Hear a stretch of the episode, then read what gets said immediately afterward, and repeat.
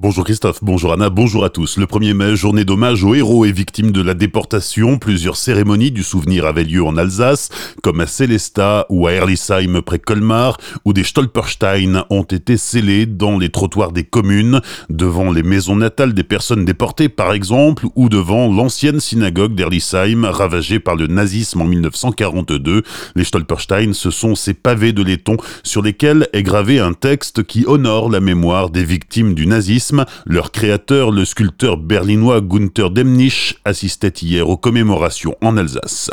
Le 1er mai, c'est aussi la fête du travail avec son traditionnel défilé. 1600 personnes dans le cortège à Strasbourg selon la police, 2500 selon les syndicats.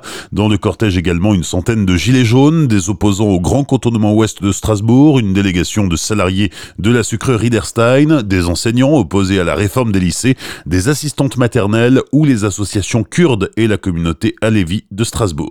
Forte mobilisation également à Mulhouse, où 1200 personnes ont défilé pour dénoncer la politique d'Emmanuel Macron. Mobilisation plus modeste à Colmar, où 250 personnes se sont retrouvées devant la maison des syndicats avant de défiler dans les rues de la ville.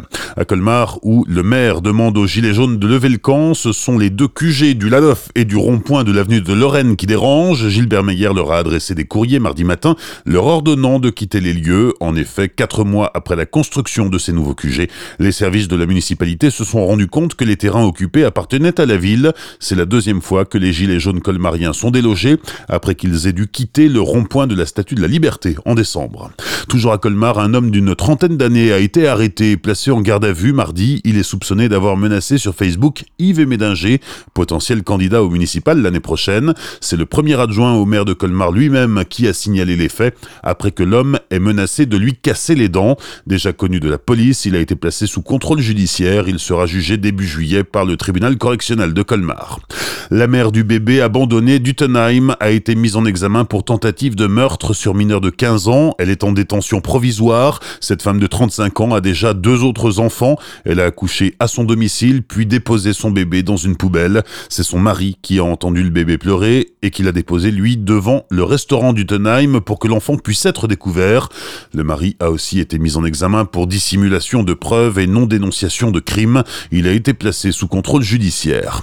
Les Alsaciens seront consultés avant le début des travaux d'agrandissement du stade de la Méno, 33 000 places. Le projet est déjà sur les rails, mais l'Eurométropole de Strasbourg lance une consultation publique dans quelques jours à partir du 20 mai. Jusqu'au 12 juillet, vous pourrez donner votre avis sur les futurs aménagements. Il y aura aussi plusieurs réunions publiques au cours desquelles les Alsaciens pourront s'exprimer. Les travaux, eux, devraient débuter en 2021, le but étant qu'ils soient terminés pour la saison 2023-2024, d'autant que la ville et l'Eurométropole sont candidates pour accueillir des matchs de foot lors des JO de Paris. Le coût total du chantier s'élève à 100 millions d'euros, dont 60 millions à la charge des deux collectivités. En attendant, les supporters de Marseille ne sont pas les bienvenus à Strasbourg demain soir. Ils sont même interdits de stade pour la rencontre Racing-OM par arrêté du ministère de l'Intérieur. Le préfet du Barin, lui, a aussi pris un arrêté interdisant aux supporters de l'Olympique de Marseille de circuler ou de stationner sur la voie publique au niveau de la gare, dans l'hypercentre ainsi qu'aux abords du stade. Bonne matinée et belle sur Azure FM, voici la météo.